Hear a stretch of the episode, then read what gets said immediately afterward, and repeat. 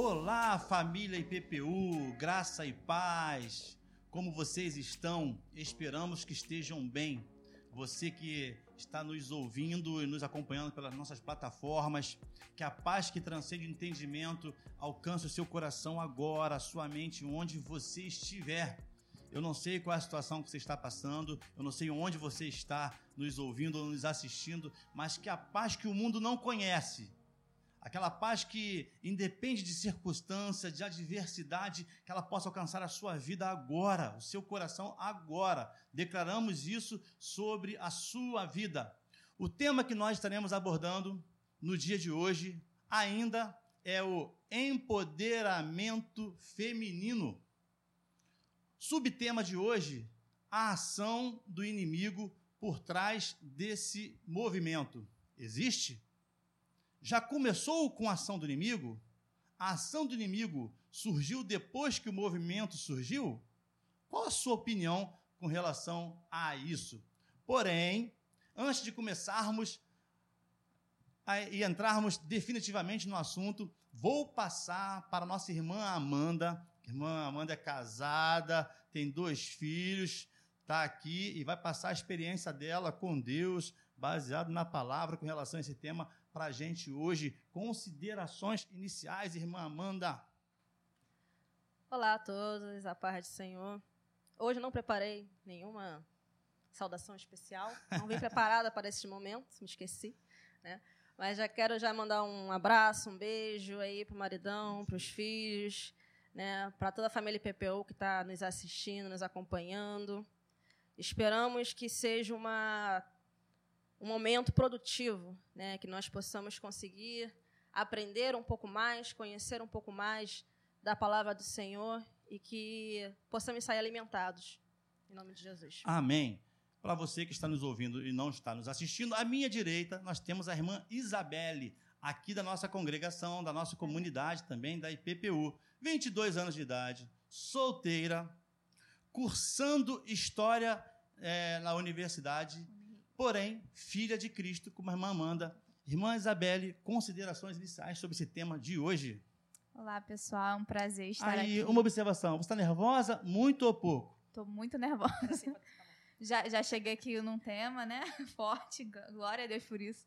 É, é um prazer estar aqui, né, é, por essa oportunidade de estar aqui falando, dividindo um pouco é, sobre o que o Espírito Santo tem tratado, tem falado no meu coração. Queria mandar um beijo também é, para os meus irmãos, mandar um beijo para minha mãe, para minha tia Néia, para minha avó, mandar um beijo para minha família, né, é, e vai ser bênção em nome de Jesus. Vai ser bênção em nome de Jesus, glórias a Deus. Irmãos, Vamos, sem mais delongas, ao tema de hoje: empoderamento feminino.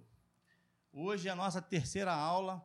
Você que está nos acompanhando é, pelo, pelo, pelas plataformas, né, você está acompanhando sequencialmente, você vai entender que hoje estaremos falando sobre a ação do inimigo por trás desse movimento. O movimento já surgiu com a ação do inimigo? O que você acha com relação a isso?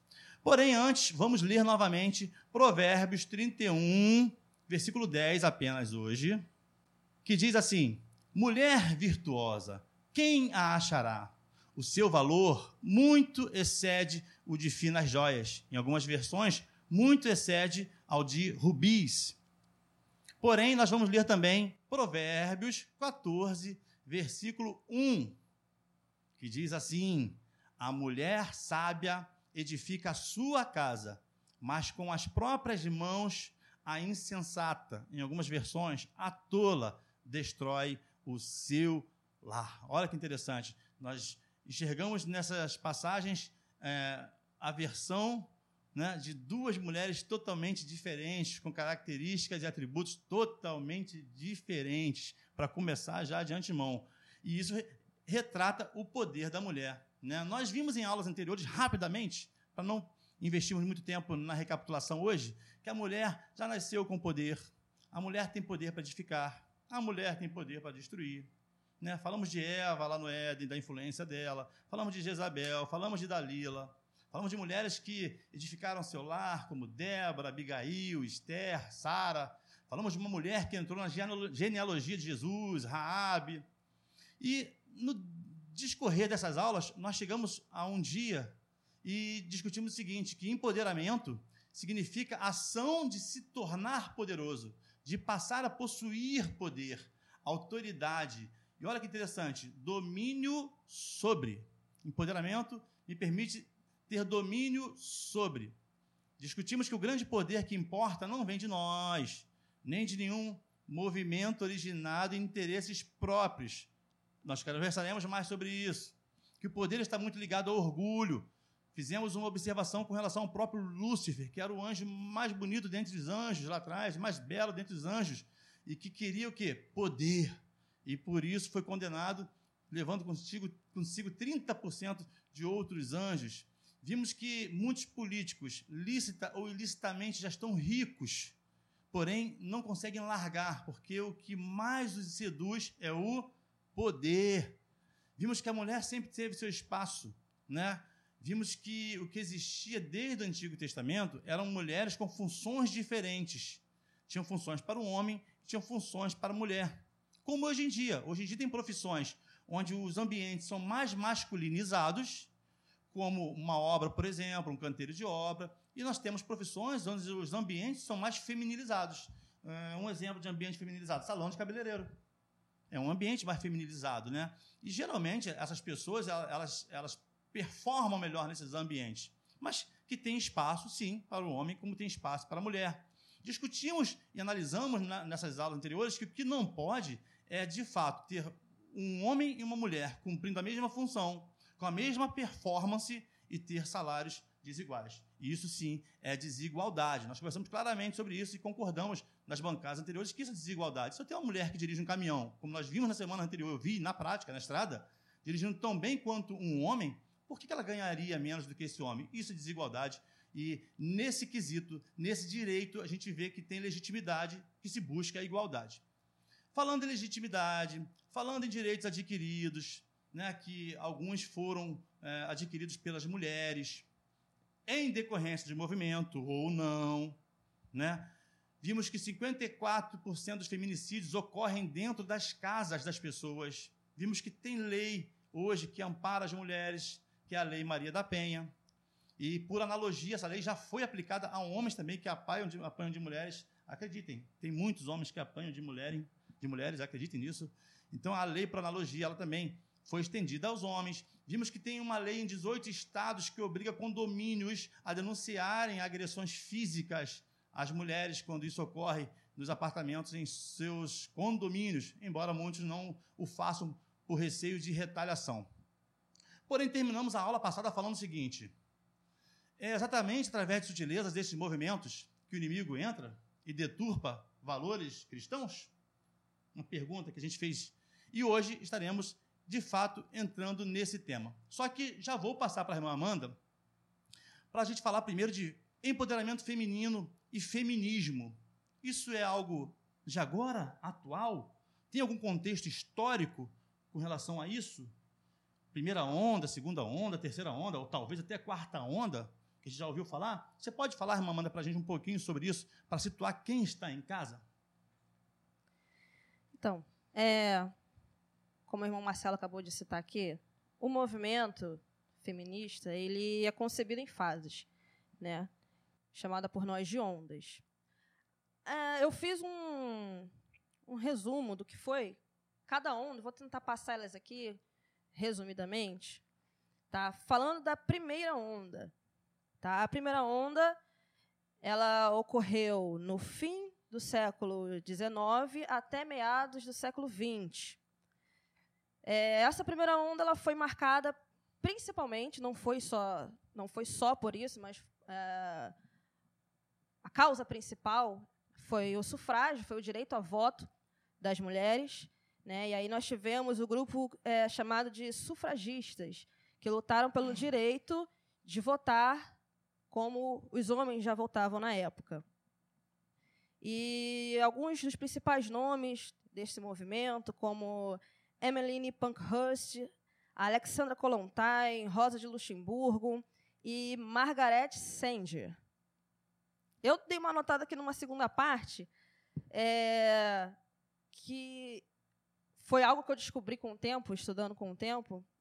Não foi algo que eu descobri logo, logo assim, no início do movimento feminista, quando foi me apresentado, no caso.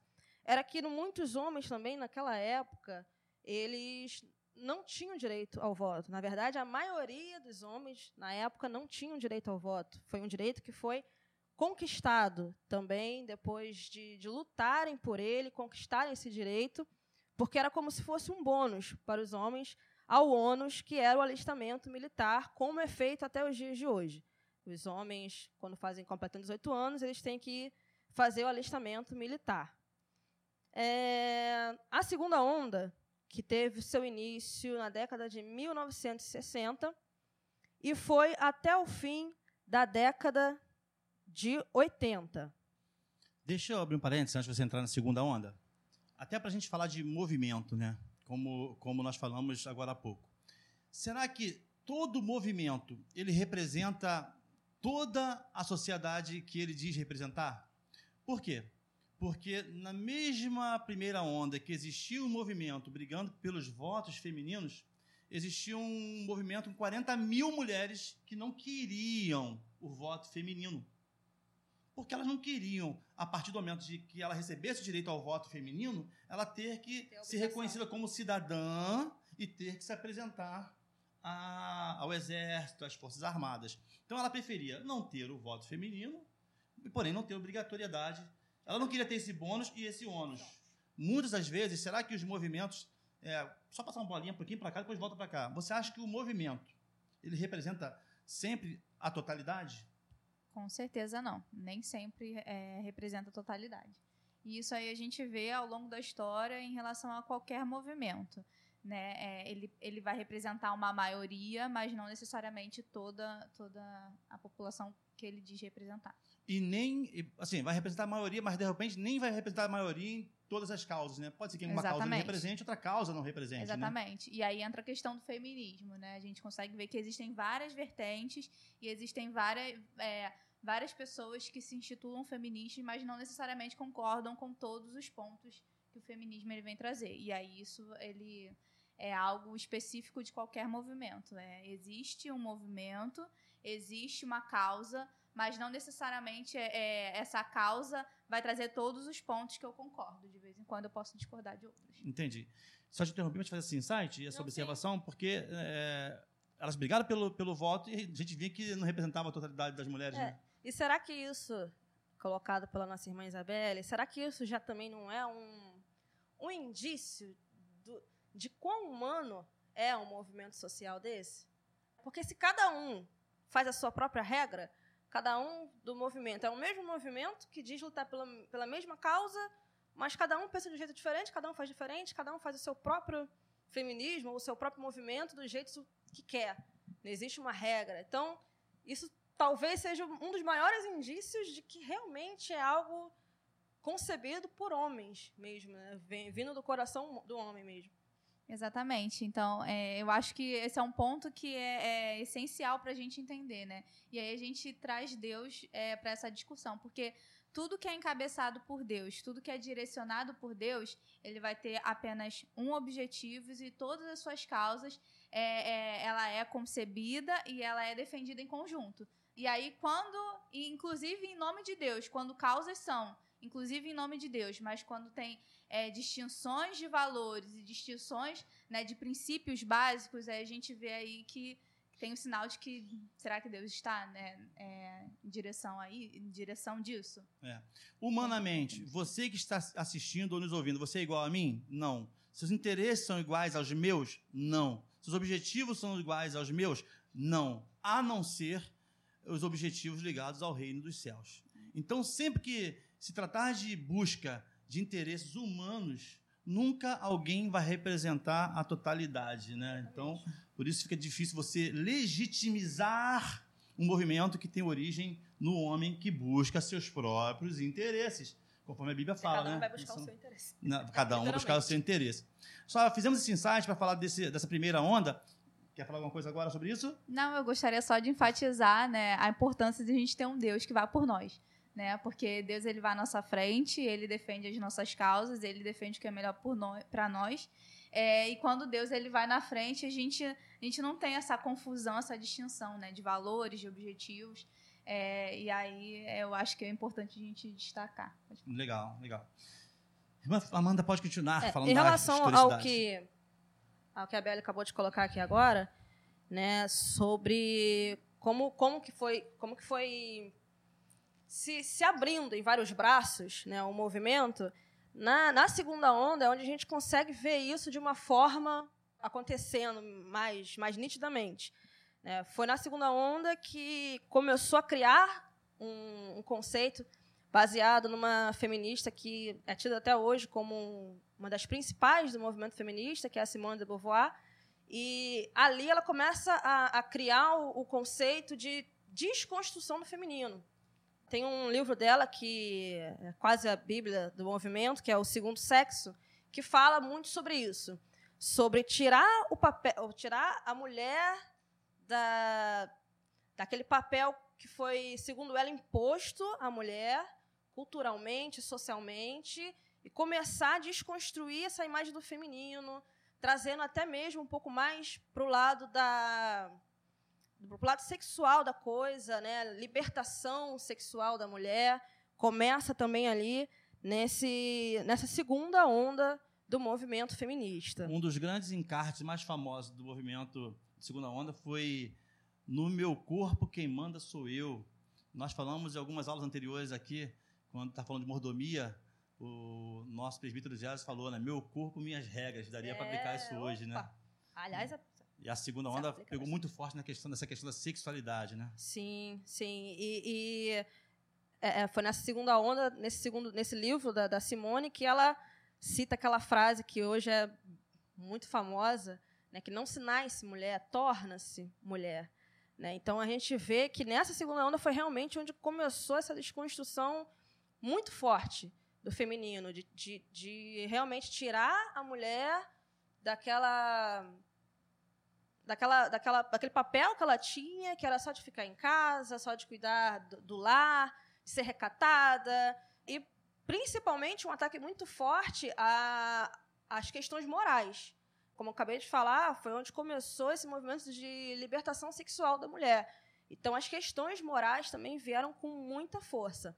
E nessa segunda onda também teve muita influência da Shulamit Firestone, que é, na minha opinião, um capítulo à parte, porque tem umas ideias muito absurdas que eu me assustei muito quando eu, quando eu li algumas frases dela, quando eu vi algumas entrevistas dela falando mesmo.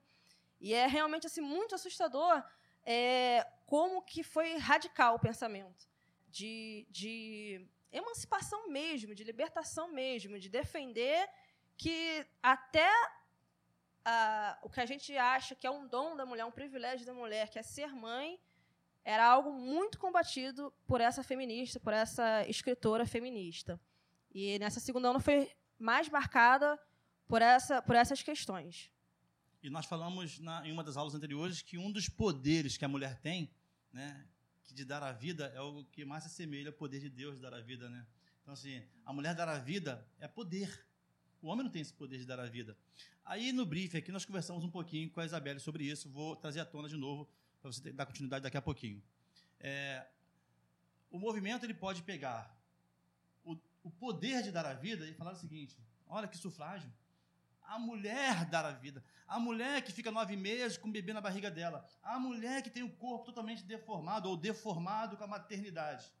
Perspectiva. E a perspectiva do cristão é: a mulher tem o dom de dar a vida, o dom que se assemelha ao dom de Deus. Deus nos agraciou com isso. Nós somos a continuidade da geração que vai transformar esse mundo. Você pode falar do seu ponto de vista com relação ao que você enxerga é, nas universidades, se enxerga nessa geração Z, nessa geração milênio, com relação sobre esse assunto, mais ou menos, para gente? Sim. É, eu acho que tem uma perspectiva muito histórica dentro disso, né? Onde a mulher ela foi por muito tempo, por muitos séculos, ela foi de fato subjugada e utilizada como objeto para gerar filhos, né? para estar no lar. Então, eu acho que foi socialmente, foi historicamente que foi tão imposto sobre a mulher né, é, esse fardo pesado, que aí houve uma construção negativa de algo positivo que Deus nos deu. Então, a, a, o que era leve, o que era, era lindo, né? O que era é, de fato uma dádiva, o poder de gerar, o que era uma dádiva, o poder de estar em casa, né? Cuidando dos seus filhos, foi, é, foi tornado ao longo da história, da, de toda a opressão, né? Que, que existiu, é, não só em torno das mulheres, mas em torno, enfim, é, das minorias. É, eu acho que foi socialmente que foi é, reconstruído algo que Deus já havia construído como como algo positivo. Então, é, as mulheres, elas, elas foram, elas trouxeram para si uma construção negativa e pesada de algo que deveria ser leve, de algo que deveria ser bonito. Então, eu acho que foi uma distorção aí é, de valores mesmo, que já vinha, inclusive, é, é, é pela questão da, da, de preservar mesmo, né? É, mas aí a gente tem uma, uma, construção errônea. Né? Eu acho que a manipulação do inimigo ele já, já iniciou desde esse desse período.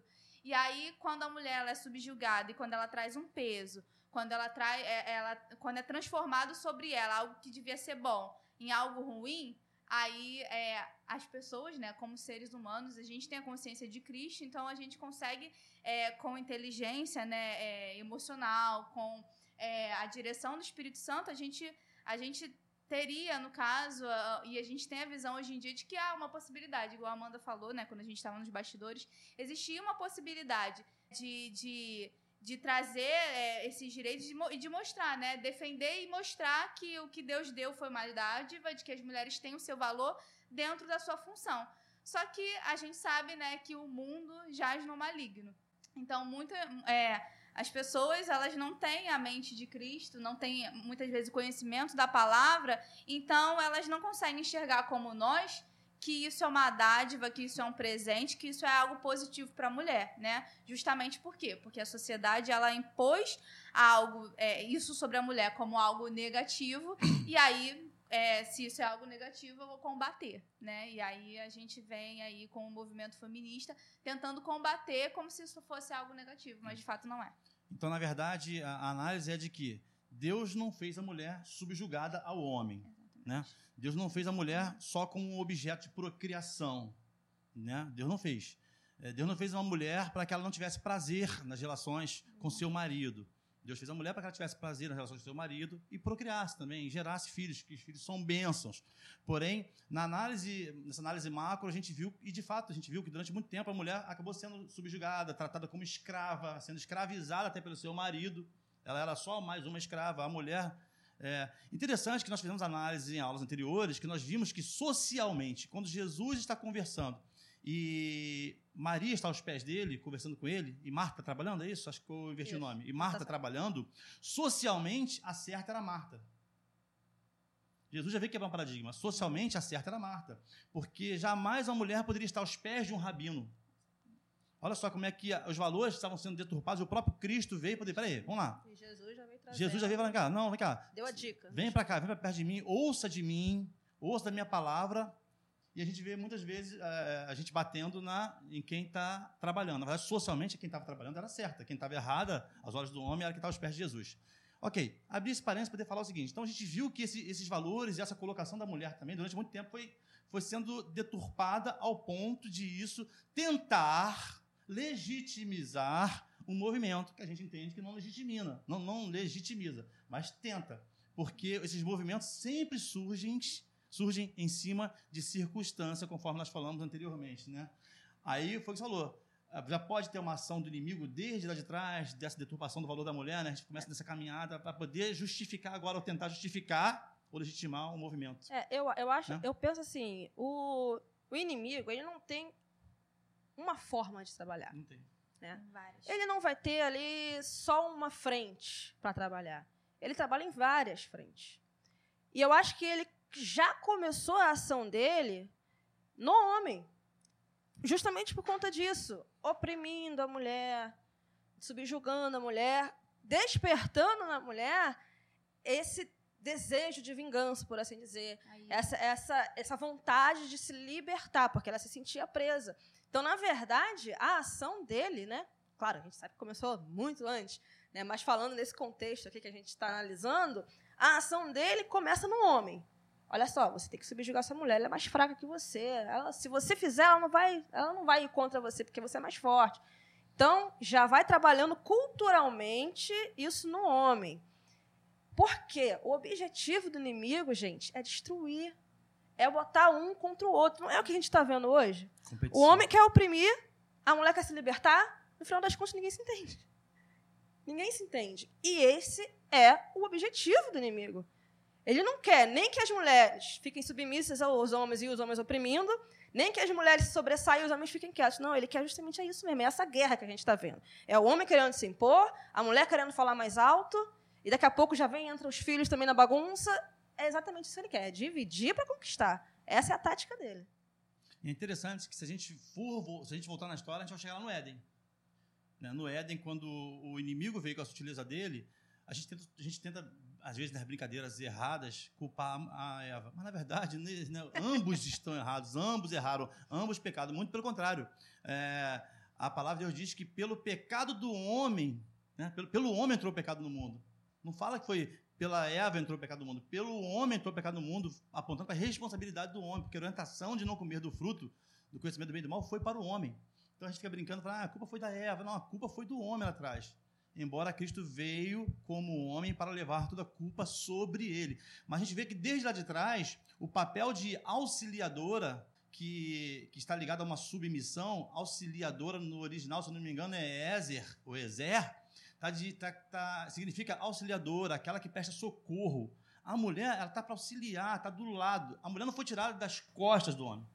A mulher foi tirada do lado do homem para uma mesma missão, não para competir com o homem. E isso tem que ficar muito claro, né? Exatamente. Conforme a, Amanda falou agora. É, né? a, gente, a gente deu um exemplo é, muito bom na semana passada sobre a Abigail.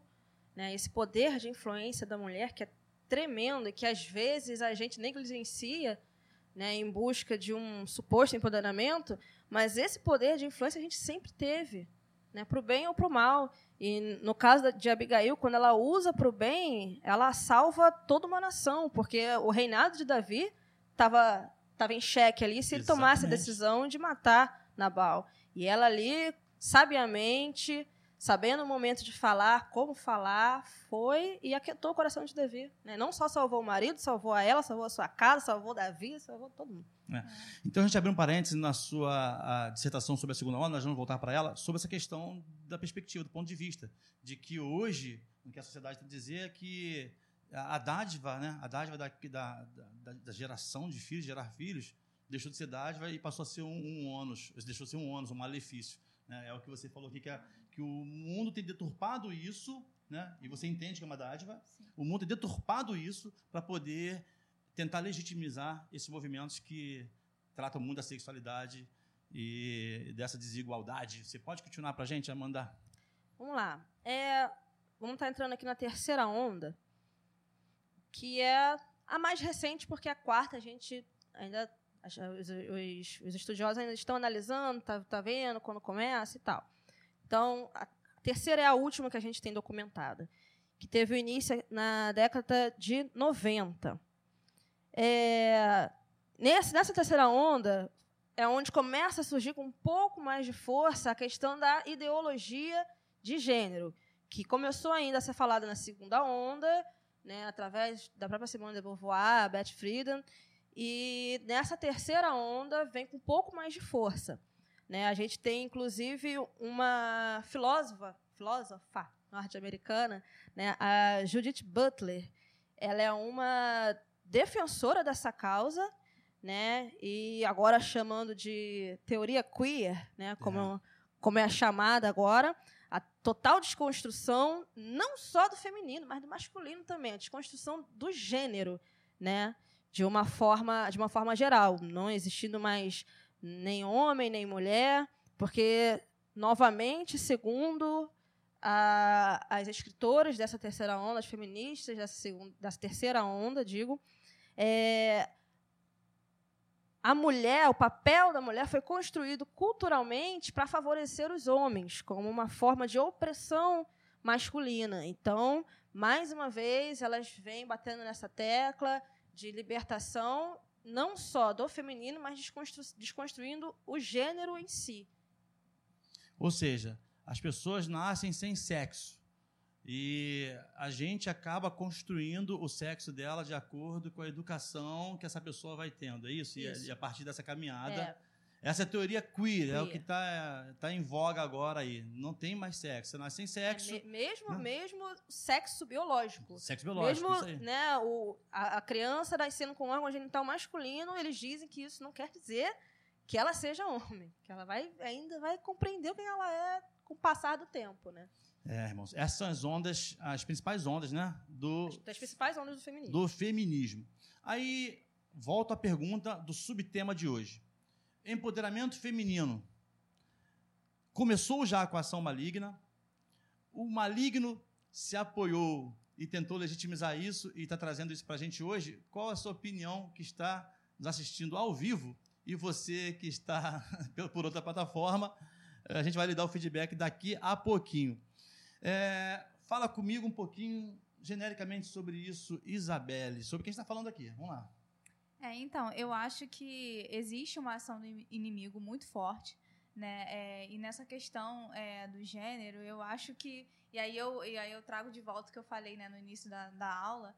É, que, que Deus ele vai criar assim. Ele vai criar o sexo masculino e ele vai criar o sexo feminino.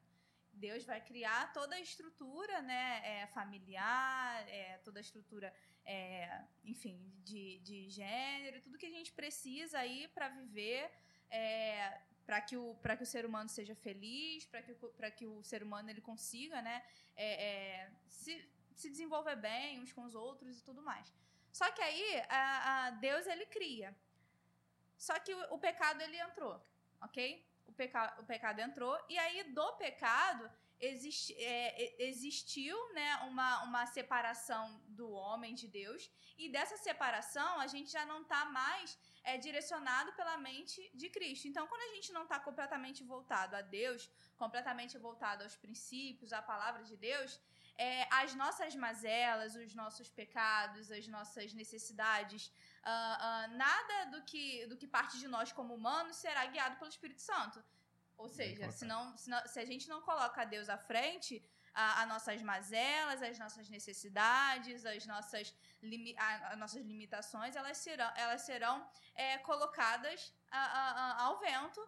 E aí a gente tem uma necessidade, de fato, né, de, de, de tentar trazer uma solução, de tentar trazer é, é, é de, de, tentar buscar um lugar. E aí a gente tem a ação do inferno. Porque se é, não é Deus que vai por mim para defender as minhas causas, se não é Deus que vai por mim para organizar minha mente, a confusão, né, que inclusive o próprio inimigo ele vem trazer, a nossa mente fica à mercê né, de Satanás. E aí eu acho que a ação do inimigo ela também está aí, né? As pessoas elas estão com a mente muito confusas, porque Deus ele vem trazer um esclarecimento.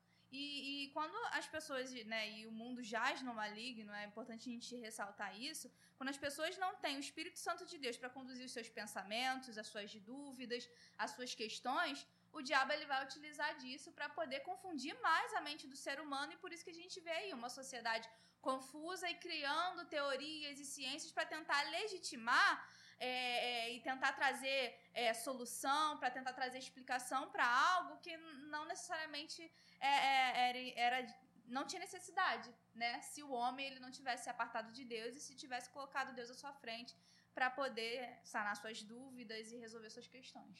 Amanda, é, por isso que a gente está abordando esse tema, irmãos, você que está nos ouvindo aí nesse momento. Empoderamento feminino. É, é um assunto delicado para quem não quer confrontar. Nós aqui estamos buscando princípios bíblicos, tendo a Bíblia como a nossa bússola, porque em Romanos 12, 2 diz para a gente não se conformar com esse mundo. É muito mais fácil para a gente se conformar, falar que é tudo normal, falar que é tudo legítimo e que a vida tem que seguir. Só que a gente vê, Amanda, eu gostaria que você falasse muito sobre isso, que o inimigo ele não vem com pele de lobo, né? Ele não, vem vestidinho de ovelhinha, bonitinha, cheirosinha, não é isso? Sem hipótese alguma. É, eu estava em casa pensando sobre essa, essa mesma questão que o Marcelo colocou aqui, né? Que o inimigo ele não vai vir se apresentar como de fato ele é. E eu me lembrei de um, de um episódio com meu filho mais velho, né? onde eu até comentei aqui né, na semana passada, depois que, que terminou a, a aula com, a, com, as irmãs que estavam aqui.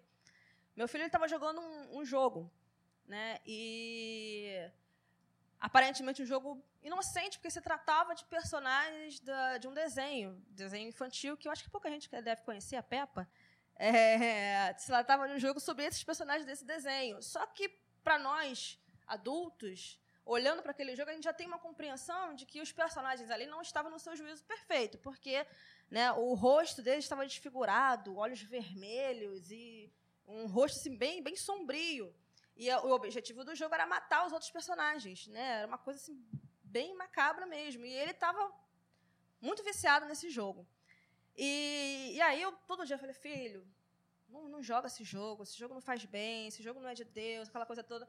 Mas eu tenho uma coisa que, não, que é não impor, tentar, na medida possível, não impor nada para eles. E tentar fazer eles entenderem o porquê que eu estou fazendo aquilo. E eu continuei falando, continuei falando, e num, num culto que nós fizemos no lar, lá na, lá na minha casa, o culto que às vezes a gente faz, é, eu aproveitei uma musiquinha infantil que estava rolando no momento que falava sobre ser amigo de Deus e inimigo do mal sobre ter cuidado com jogos, com desenhos. Eu aproveitei aquele gancho e comecei a falar com ele novamente sobre o jogo. E aí ele me deu a explicação: não, mãe, mas não é isso que você está falando, não, mãe. Eu já vi, eu já vi. A mania que, que filho tem de saber mais do que a gente, né? Eu já vi, eu já sei o que, que é. Isso aí, mãe, o, o moço já explicou que, na verdade, eles são assim. Aí me deu toda uma explicação mirabolante que alguém tinha criado para explicar o porquê que os bonecos tinha aquele rosto tão estranho, olhos vermelhos, e queriam matar todo mundo. E aí eu falei o seguinte para ele, falei, filho, é, o inimigo, ele nunca vai se apresentar como ele é. Se ele quer te dar uma maçã e ele sabe que você não vai comer a maçã, ele vai te oferecer a maçã. Ele vai pegar a maçã, vai cobrir de chocolate, vai colocar granulados por cima para você não perceber que é uma maçã. De repente vai até jogar ali um saborzinho dentro, artificial diferente, para você não perceber que é uma maçã. Então, eu entendo que aqui é da, da mesma forma.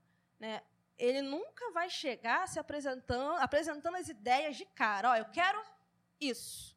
É isso que eu quero. Eu quero destruir a família, eu quero acabar com as famílias, porque eu sei que nasceu no coração de Deus. Né? O próprio Deus, quando criou, né? Deus fala que é, é muito bom. Quando Deus fez o homem, fez a mulher, ele falou que, é, que foi muito bom. E o inimigo também sabia disso. Né? O inimigo olhou para aquilo e sabia que aquilo era muito bom. Então, desde, desde o Éden, o objetivo dele é destruir a família. Ele nunca vai chegar e escancarar o plano dele. Ó, eu quero destruir, vou fazer assim para acabar. Não. Ele vai camuflando, vai se aproveitando de questões sociais, de questões culturais, né? vai alimentando um aqui, outro ali, jogando um contra o outro. E quando a gente vê, a gente está nessa bagunça que a gente está vendo hoje em dia. Né? É. Uh, gostaria de ressaltar algo interessante. Eu vou te colocar nessa, nessa batata, com essa batata quente, Isabelle. Primeiro dia, batata quente na mão. É, nós conversamos em aulas anteriores sobre o homem ter sido omisso em algumas situações e a mulher ter é, ocupado esse espaço, é, legítima ou não, mas ela ocupou alguns espaços porque o homem era omisso, ela foi buscar mercado de trabalho. Até aí, irmão, a gente tem que estar atento, pode ter sido ação do inimigo, né, com relação à omissão de muitos homens. É, a igreja, onde estavam as igrejas na época da escravidão? Escravizando. A gente não pode negar isso. Por isso que nós, como igreja hoje, precisamos pedir direcionamento de Deus e fazer a diferença. A gente não pode culpar a igreja. A igreja tem que se posicionar. É o que nós estamos fazendo aqui. Nós estamos nos posicionando. Que não quer dizer que nós não amamos o feminista. É diferente. Né? Nós não concordamos com o feminismo sem base bíblica Porém, nós amamos o feminista, correto, Isabel? Amamos o feminista? Com certeza. Ele pode vir para a PPU, a gente vai receber com amor com e carinho. Mas a gente vai deixar de pregar o que tem que pregar? Óbvio que não. Não, né? A palavra de Deus é a palavra de Deus. Deus ele vai ser, ele é o mesmo ontem, hoje será o mesmo eternamente, né? E aí e, e, é importante a gente ter, ter isso em mente que Deus ele não muda e a palavra de Deus não muda. E é importante a gente destacar que Deus ele não impôs é, é, a sua palavra para ditar regras. Deus não é um ditador. Tudo que Deus colocou como base para as nossas vidas, na palavra de Deus, tudo que Ele direcionou ao longo da Sua palavra, ao longo dos séculos, para a sua igreja e para as pessoas, é, foi tudo por amor. É porque se Deus estabeleceu que fosse dessa forma, é porque ele viu que era bom, assim como a gente viu na própria palavra, né?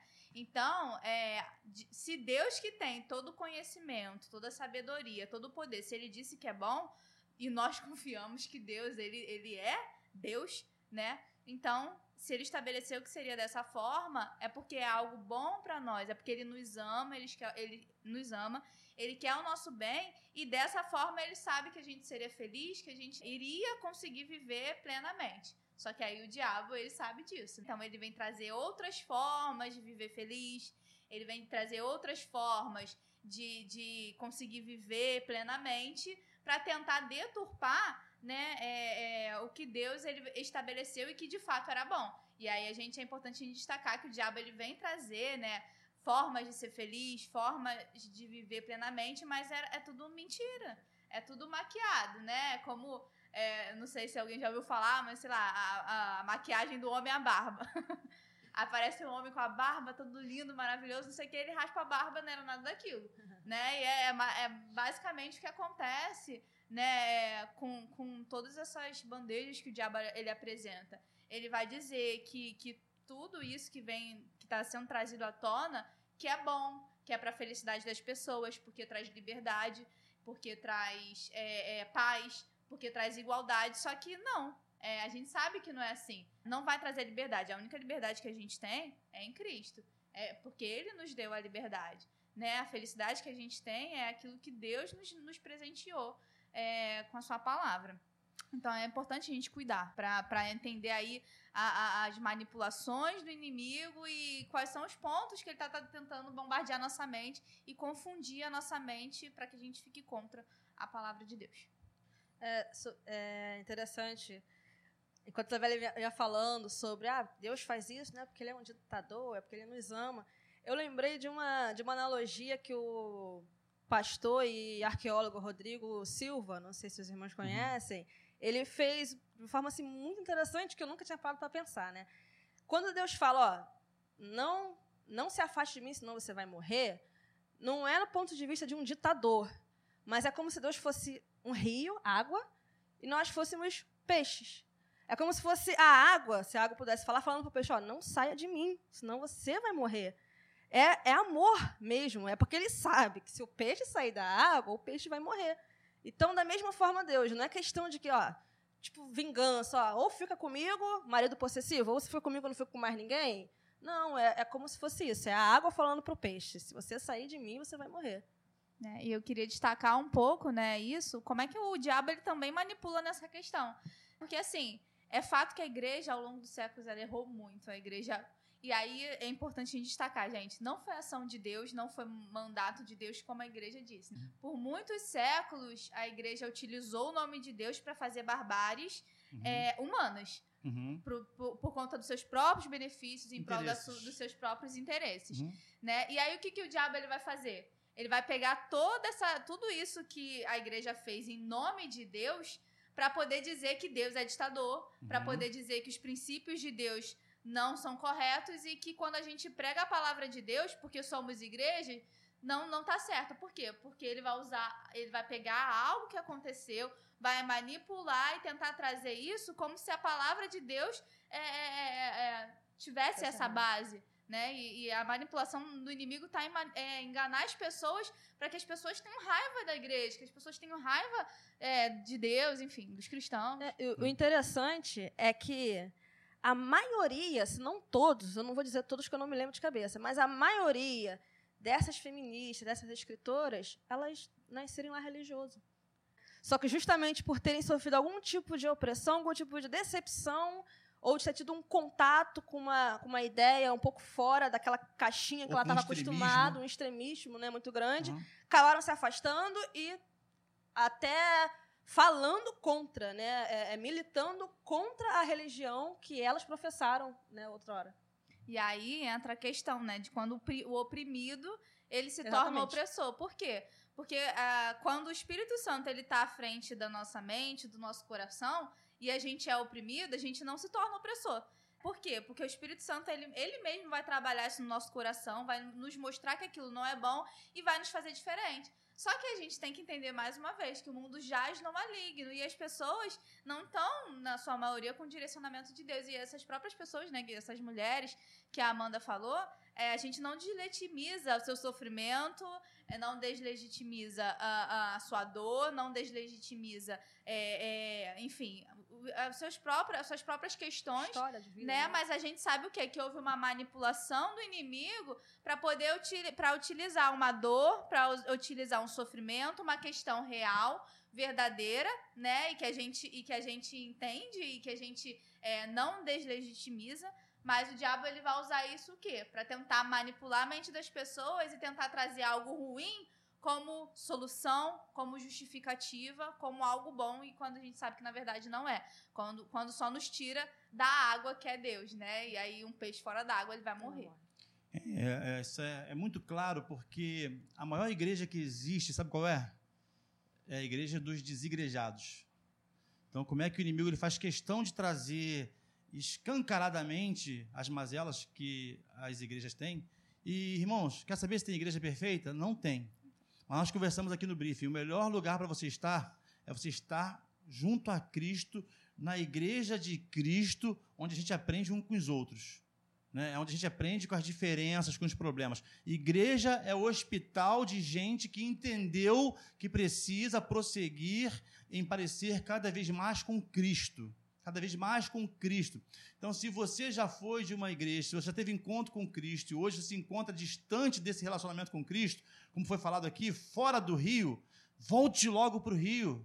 Volte logo para você ter vida e ter esclarecimento do que Deus tem para a sua vida, porque a própria palavra de Deus diz que os planos dele são maiores e melhores do que os seus, são maiores e melhores do que qualquer movimento que possa surgir originário do homem morto. O que é o homem morto? O homem morto é o homem longe do rio, do peixe morto é o peixe longe do rio.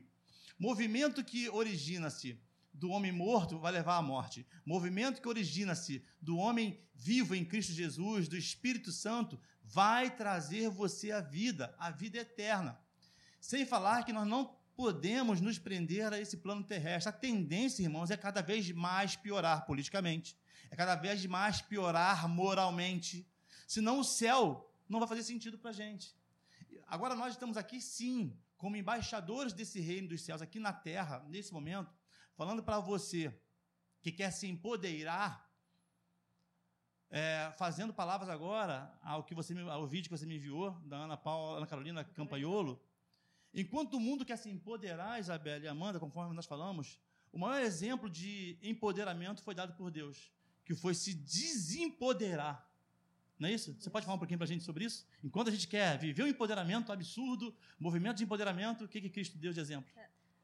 O próprio Jesus ele diz isso aos discípulos dele, né, que querem se sentar à direita, querem se sentar à esquerda de Jesus quando fosse aos céus. E Jesus ele, na verdade, em toda a sua trajetória aqui na Terra, foi isso que ele nos ensinou, né, a não nos colocar é, acima, a não nos empoderar, a nos esvaziar como ele se esvaziou, ele sendo Deus, né, sendo o Verbo, o próprio Verbo que deu é, que deu existência ao mundo, né, ele se esvaziou do seu poder, se esvaziou da sua glória e se sacrificou.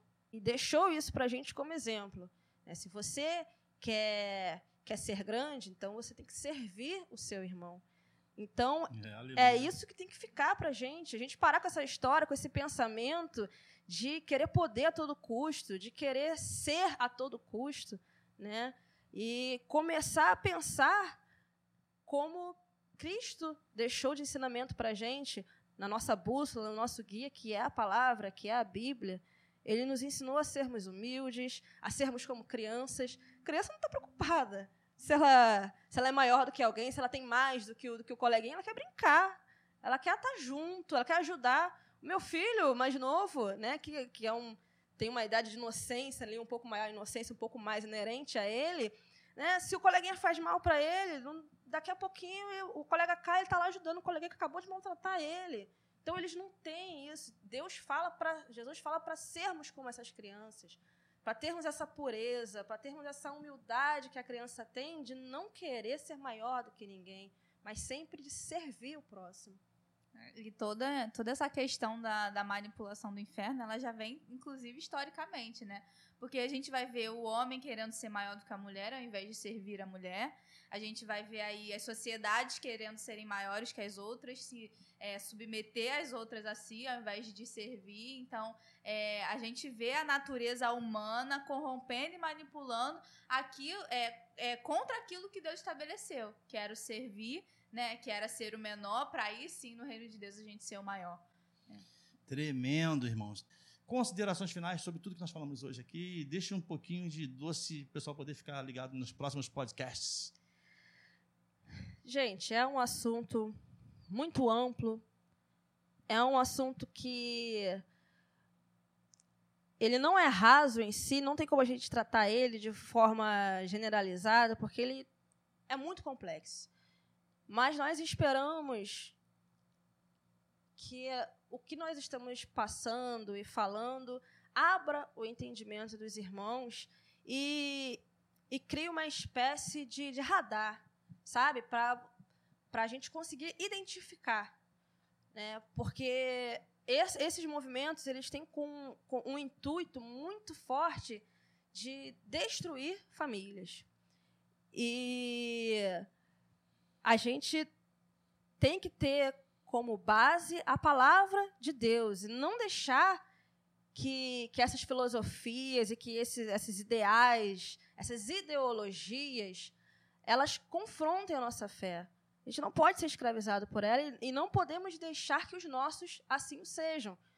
Porque o objetivo deles é destruir e eles estão indo na parte mais fraca, no elo mais fraco que são as nossas crianças, que são os nossos filhos.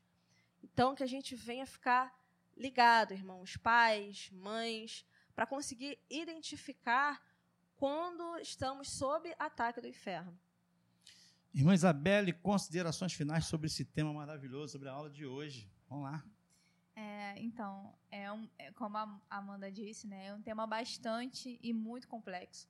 É, e eu acho que assim a gente tem que de fato cuidar não só é, da forma que a gente vai tratar, né, que a gente vai falar, mas também conforme, como que a gente vai ver, né, tudo isso. E eu acho importante e é essencial a gente, acima de tudo, colocar a sabedoria do Espírito Santo de Deus à nossa frente, né? É, não a nossa a nossa razão, não a nossa a, a nossa questão de querer ter voz e nem muito menos essas filosofias é, que estão por aí e, e todas as questões científicas que tentam dar base porque a maior sabedoria que existe é a sabedoria de Deus e Ele que tem que ir à nossa frente.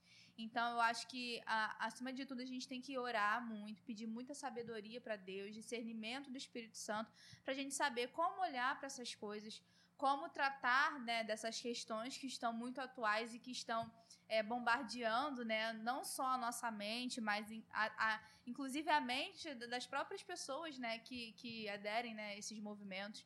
Então, eu acho que o nosso olhar tem que ser de amor, misericórdia, mas é, o nosso olhar, acima de tudo, tem que ser baseado na própria palavra de Deus, na sabedoria direcionada pelo Espírito Santo. E se a gente tem dúvida sobre alguma coisa, não tenta buscar né, a nossa a resposta em vídeo no YouTube, na rede social, na fala do fulano do ciclano. Eu acho que para tudo que a gente precisa, a gente tem resposta na palavra de Deus, direcionado pelo Espírito Santo. Então, é, pede direção para o Espírito Santo de Deus, abre a sua Bíblia, busca conhecimento de Deus, porque Ele vai esclarecer tudo que a gente precisa saber para lidar com isso tudo. Irmãos, tremendo. É, a irmã Amanda, quando a gente estava preparando o material, ela pediu para colocar aqui uma passagem, vou ler para os irmãos. Fiz questão de falar que foi ela, porque foi o Espírito Santo que falou para ela sobre essa passagem. Está em Colossenses 2, versículo 8, que diz assim: Tenham cuidado para que ninguém os escravize a filosofias vãs e enganosas, que se fundamentam nas tradições humanas e nos princípios elementares de onde? Deste mundo, e não em Cristo. Palavra bem clara. Princípios elementares de onde? Deste mundo, e não em Cristo. Muito clara essa palavra. E outra palavra que eu queria deixar para os irmãos agora é a seguinte: a gente repete muito isso. Não vivam como vivem as pessoas de onde? Deste mundo. Mas deixem que Deus os transforme por meio de uma completa mudança da mente de vocês, a tão falada metanoia.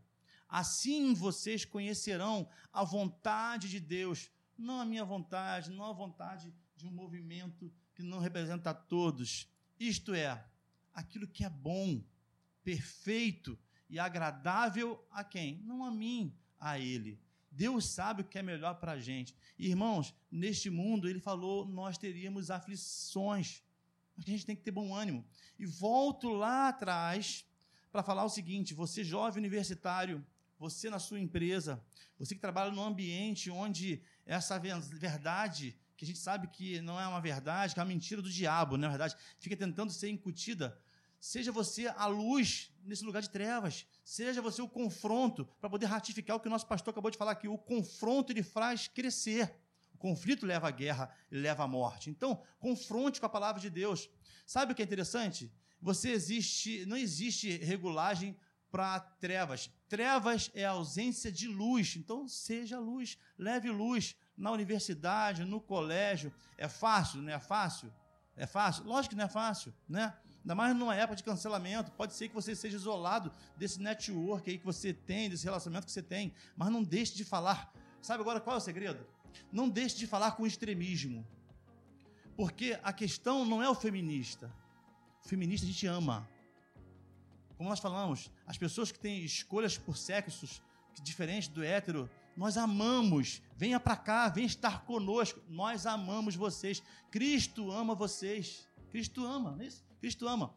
A gente não quer repelir, a gente não quer afastar, a gente quer vocês perto da gente para viver e entender o evangelho que transforma, o evangelho que, que as bênçãos nos alcançam quando a gente vive em obediência a esse Deus. Então, diferente de se empoderar, vivamos o exemplo de Cristo. Só que o exemplo de Cristo, conforme foi falado pela nossa irmã, a gente está replicando, requer sacrifício. Desempoderamento requer sacrifício. Foi o que Cristo fez. Ele se esvaziou de si mesmo para se sacrificar por amor a nós. É, e desse sacrifício e desempoderamento, é, é, é, importante a gente a gente ter sabedoria, né, para com, como que a gente vai levar essa luz nas trevas, né? Porque muitas vezes a gente vai é, empoderados, né, de nós mesmos, não por Deus, a gente muitas vezes é empoderados de nós mesmos, querendo impor uma verdade que é a verdade de Cristo, mas a gente quer impor, a gente quer dizer que está certo e que as pessoas estão, erra estão erradas e não é assim que as pessoas vão nos ouvir, né? Eu acho que é levar a palavra de Deus, mas com amor, não não trazendo acusações, mas isso. trazendo soluções. É, e é, é, muito importante isso, a gente entender as dores, a gente acolher as mazelas e a gente, aí sim a gente levar a palavra de Deus, mas levar a palavra de Deus com amor, entendendo né, é, as questões do outro. Isso é tremendo. Olhamos para Cristo. De frente para uma prostituta, amor. De frente para uma samaritana, amor. E o amor constrange, o amor que convence. Acompanhe-nos nos próximos podcasts e nas próximas aulas. Por hoje é só. Obrigado pela sua companhia. Que Deus abençoe a sua vida.